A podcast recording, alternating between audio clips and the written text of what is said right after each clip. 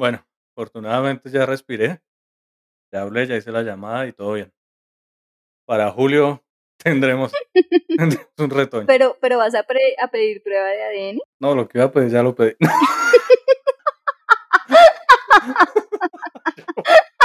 ya pedí lo que quería pedir, ya. Pedir más es avaricia. ¿Quieren que les diga una cosa? A ver. Tenía el micrófono muteado.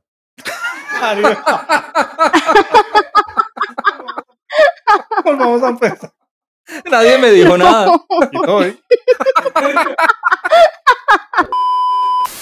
Tres adultos contemporáneos con muchas anécdotas que no le interesan a nadie.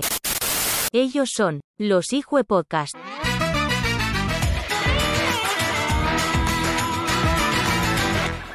Oiga, estaba viendo en estos días, hay una serie que me encanta, que yo sé que tal vez alguno de ustedes la ha visto alguna vez, se llama The Walking Dead.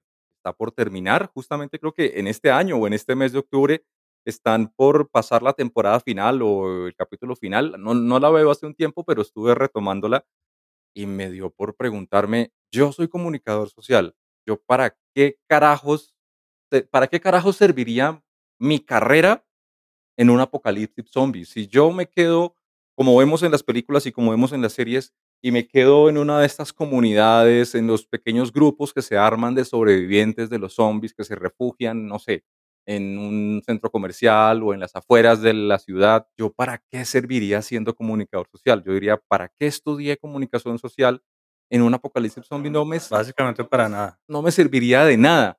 Tal vez tengo una opción que sería como, yo sería como el, el que llevaría las razones, el mensajero del grupo, no el rapi, diferente. Es el que hay que mandar matar de primero. El lleva y trae. Ojo, no sería el rapi, yo no sería rapi de mensajería. No, yo sería el, el medio de comunicación para todos, ¿no? O sea, yo voy a Se la a cocina, me dicen, ya está el almuerzo, y salgo a, a decirle a todos, a llevar el mensaje a todos, a decirles, ¡ya está el almuerzo! Nah, Mijo, usted que, ya, que estudió comunicación. Haga el favor y vaya y comunique que, que ya está servido. algo así. Además, sería uno de los trabajos más interesantes porque yo me sabría los bochinches de todo el mundo, ¿no? Yo sé que los cazadores ayer encontraron cuatro conejos y sé que los de la cocina se les acabó el arroz porque llevo, los, llevo las razones de todo el mundo, ¿no? Yo sé que Los cazadores cazaron cuatro conejos y los contadores robaron dos. Pero usted todo lo sabe, marica, no lo cuente. sí, yo sabría, sabría a quién la dejó el novio, quién, quién se fue con quién a hacer no sé qué. O sea, yo sería el comunicador, el razonero. No llevo encomiendas, pero sí llevo mensajes. pero Pablito, en un apocalipsis, en un apocalipsis zombie, estoy pensando en que van a cocinar arroz. No, siempre va a haber arroz. Yo, yo parto del hecho de que el arroz siempre va a existir. Y no que me Sí. maten. No, No, y es que No, cuando uno No. va y saquea un de uno en un apocalipsis zombie, ¿qué se lleva? ¿Arroz? ¿No? papel higiénico, Y un panal de huevos. papel higiénico. usted sería el Carlos Vargas del apocalipsis. ¿no? El que cuenta los últimos movimientos. Sería para lo único para lo que un comunicador social serviría en un apocalipsis zombie. Pero le pregunto a Ricardo, primero, ¿usted qué estudió? Es una larga lista de, de logros alcanzados académicamente. Eh, soy administrador de empresas y ojo a esto, ¿eh? soy especialista en opinión pública y marketing político. No es cualquier maricada. ¿De qué universidad? ¿De Harvard? ¿Un curso de ocho horas? En esa ¿Internet? época, Luisa, en esa época no había estudios por internet. Él, él se graduó por radio. Administración de empresas por radio. Radio Sutatensa. Ahora lo pienso y un comunicador social por lo menos serviría para llevar razones. Pero un administrador de empresas con énfasis en Marketing político y opinión pública. Sin eso no podría sobrevivir al- a la invasión zombie, weón. un, un administrador de empresas con énfasis Primero aprenda a decir lo que estudié. A ver, repita. un administrador de empresas con énfasis en marketing y política Hijo de puta, Mátenlo ya. que se lo coman de primero. Eso, es- ¿usted qué va a servir en la invasión zombie? De almuerzo. Ni siquiera algo a la comida, hijo de puta. Se lo van a comer rápido.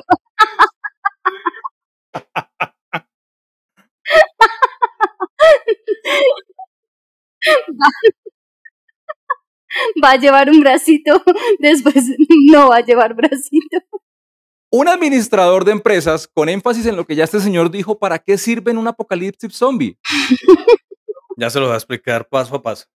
Marica, el administrador de empresas lo que hace es di- distribución óptima de los recursos y de las tareas. Usted se me va y casa, me hace el favor, usted va y corta unas pieles, usted vaya y haga turnos que no nos van a invadir.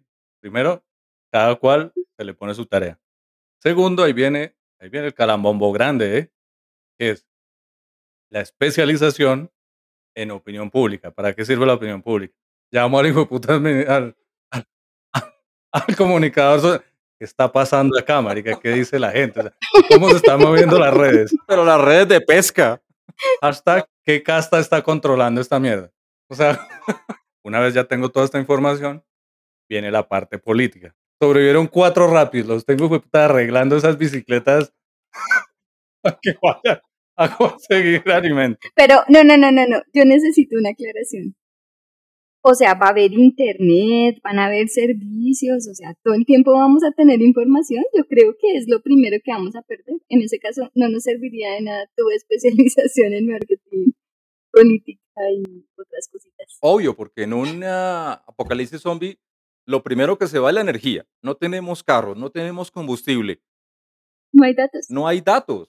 O sea, no, pues si no, yo diría, no, pues yo vivo entonces subiendo historias a Instagram de todo lo que pasa, pero no hay ni siquiera celulares. Pues es que de eso se trata. eh. O sea, la oportunidad es volver a hacerlo todo. Nadie va a recordar que Rappi existía, huevón. Que se me ocurre que estos cuatro que quedaron acá y que tienen las, bicicletas vueltas mierda. Que son inmigrantes. mande- Yo no lo quería decir. No dije de dónde, son inmigrantes polacos, no sé, son de, no, son nórdicos, Eso sí. Vienen de Suecia. del norte de Cúcuta. La, la Suecia de Sudamérica. O sea, sí, es Venezuela que queda arriba. Pero ¿sabe algo que usted no va a poder hacer durante el apocalipsis zombie y que le encanta hacer ahora? Ojo ahí. Ojo a lo que va a decir, ¿eh? Como no va a haber energía, no va a haber servicios públicos, no va a haber recibos que pagar, porque usted es fanático y en esto parece que tuviera 60 años y solo tiene 43. Es fanático de ir a hacer fila a donde sea, banco, CADE, supercade, donde sea que haya una oficina, una casilla, a pagar recibos de servicios públicos. Creo que ahí usted tendría un, gran faltante porque no habría recibos. Habría que empezar por reinventar los recibos para que usted vaya y los pague. pues eh, ahí está, ahí está el secreto. Yo voy a volver a decirles a todos que, que quiero orinar. Bueno, después del apocalipsis ha surgido un nuevo impuesto. Ahí tiene que contribuir, no con lo que va a hacer, sino hay que hacer una contribución, pues si vamos a volver a empezar.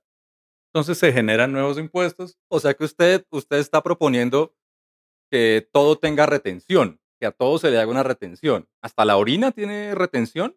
No, y existe, se llama retención de líquidos.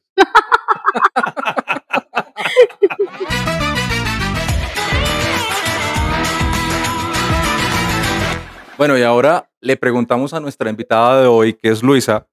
Primero, Luisa, ¿qué estudió? Comercio internacional y finanzas. ¿En, en la San Marino? No, en la EXI. Escuela Colombiana de Carreras Industriales. Oh, súper interesante. Eso. Sí serviría mucho en un apocalipsis zombie.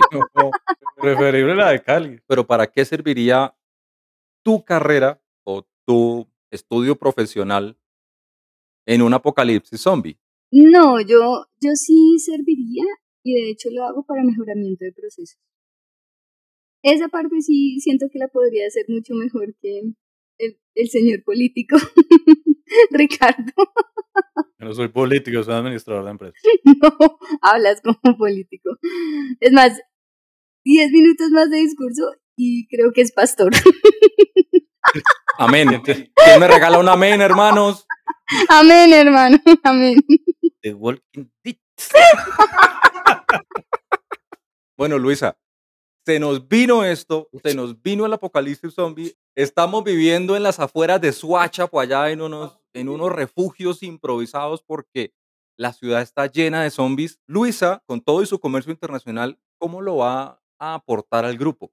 ¿Qué, qué le va a aportar al grupo? ¿Qué ideas o qué rol va ella a, a asumir ahí? Yo los organizo por habilidades. El que sea bueno comunicando, el que sea bueno casando. Con esos ojos. Asigno un líder. A de ver. ¿quién es bueno ¿Y cazando? ¿Quién es bueno brincando? Vamos a hacer una actividad. Tú, el del cuchillito, ven acá. El de la chita, ven acá, por fin. Ya no muerdas más ese bracito, ven acá. No más, no muerdas la naricita, vente. Nah, No te comas a ese. Ah, ya se lo comió. no te Eh, comas no, con la intimidad no se meta. Él es el rapi. él, es, él es el comunicador social. Yo ¡Que me no se como, coman al comunicador! si sobreviví, me como al que quiero.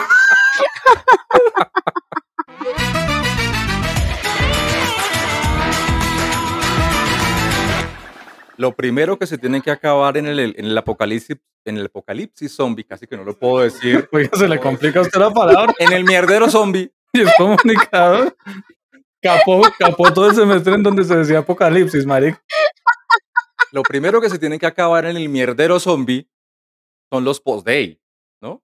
Ya nadie más tiene que planificar, o todo lo contrario. No, yo creo que todo el mundo va a querer comer mucho. Pero planificar, Obvio no. Se los pueden comer al otro día. Se pueden comer. Se pueden estar comiendo en cualquier momento. Yo digo que no volvamos a caer en este tema en este capítulo. Yo me abstengo de opinar. ya hablamos de las carreras de cada uno, de lo que podemos aportar o no aportar en un mierdero zombie, no vuelvo a decir apocalipsis. Apocalipsis. Pero ahora les pregunto por sus habilidades propias, independiente de lo que hayan estudiado. Y yo creo que si no soy comunicador, soy el primero que me muero en un mierdero zombie, porque no sé cocinar. Eh, bueno, yo lavaría la losa, pero pues no creo que, que sea muy importante alguien que lave la losa en un apocalipsis zombie. Yo creo que sí, yo me muero, o sea, yo sirvo desde carnada para atraer la horda zombie y que hagan de mí lo que puedan. Es una gran labor. Es una gran labor. Y en el momento, o sea, si sobrevivimos los dos, si usted decide hacer eso, yo lo apoyo, weón, o sea, con toda. Así hayamos sido amigos toda la vida. Que, que me coman, hágale. Vaya. Vaya, vaya, póngase carne ¿quieres- carnada. Mientras pensamos algo, así No. se lo chasquean en 10 minutos, pero en 10 minutos pensamos algo. Que por lo menos me den un besito. Bueno, yo no le yo, además yo no dije que se lo coman, yo dije que se lo chasqueen, que es diferente. Pero si 10 minutos es muy poquito, si se lo van a comer, que se demoren No. otro poquito, Como, como estamos de precoces, ¿no? que se lo degusten, pero en 10 minutos, Si es chupadito, sí. o sea, va chupadito.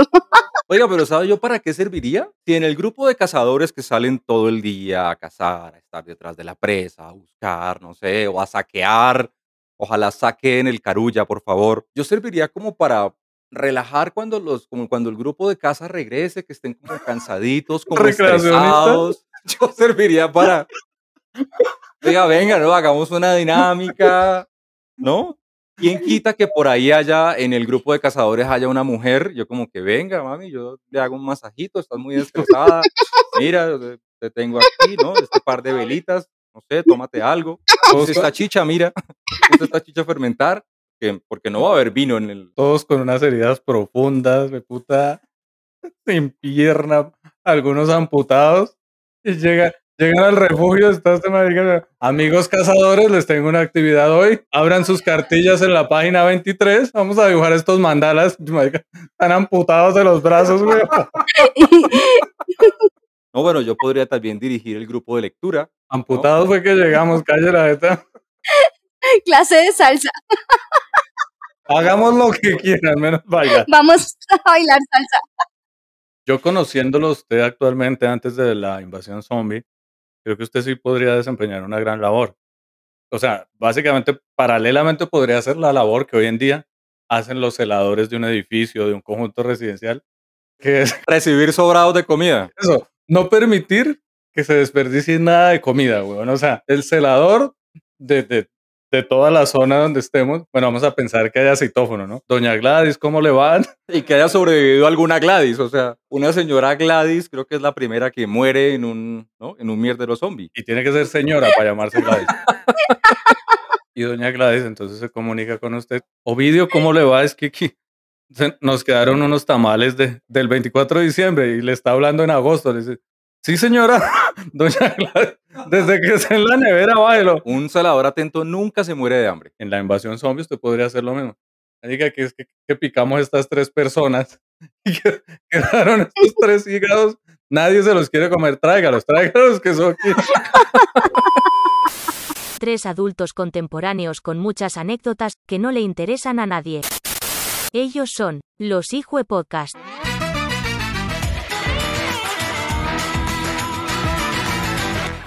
Pongámosle un nombre a nuestro asentamiento, o sea, partiendo pues de la base que llegamos a sobrevivir, pues gente conocida. Los Hijue Podcast. No, mentiras, ya no, ya no serviría hacer un podcast en un. Gran nombre, ¿no? Pero como vamos a volver a ser pioneros, volver a ser pioneros es redundante. Sí, no, no, no, no, los hijos de podcast está perfecto porque de hecho va muy ligado a mi idea. O sea, todo el mundo va a querer, aparte de que es un apocalipsis zombie, todo el mundo va a querer matar a otras personas por el nivel de estrés. Yo cogería un par de muertitos y haría bolsas para que la gente fuera a golpear y desahogar su rabia. Y como en un apocalipsis, apocalipsis, no he podido decir apocalipsis. Lo mejor ha sido el apocalipsis. La apocalipsis. Y como en un apocalipsis zombie, es casi que un reinicio de la sociedad, como lo estamos diciendo acá, es volver a empezar y volver a crear todo. ¿Ustedes se acuerdan cuál es el oficio más viejo de la historia de la, de la humanidad? Bueno, yo creo saberlo, pero no lo digo. Voy a dejar que, que Luisa lo diga. Eso es necrofilia. ¿Y por qué nosotros no somos pioneros en eso? Luisa está proponiendo algo muy interesante que es coger los cadáveres y convertirlos en sacos de boxeo. ¿Por qué no los convertimos en algo más lúdico, en algo más entretenido y reinventando la prostitución, pero con... Pues yo, yo tengo una historia parecida con, con muertos y esto, pero esto es de la vida real. Resulta que una vez eh, un amigo de un familiar estaba justamente teniendo relaciones sexuales y después del acto, quedó, básicamente el hombre falleció, solo que co- con un detallito. Tenía rigidez post-mortem, pero solamente en una parte. ¿Y dónde? Y do- espere, espere, espere. Esto es, esto es audio, esto es radio. ¿Dónde estaba la rigidez post-mortem? Ustedes imagínenlo, o sea, si él estaba teniendo relaciones sexuales y seguramente había consumido algunas pastillas para mejorar el De desempeño, color azul. su rigidez post-mortem se sellaba en algún lugar en específico. Se encuentra el galeno con esta situación y, y persona con la que estaba le dice, doctor, pero ¿qué podemos hacer? Y el doctor miraba y miraba y miraba atónito. La verdad no sé. Y, y la, la mujer le dice, doctor, ¿y por qué no le hace la... La... La necropsia. ¿La autopsia? No, la papa.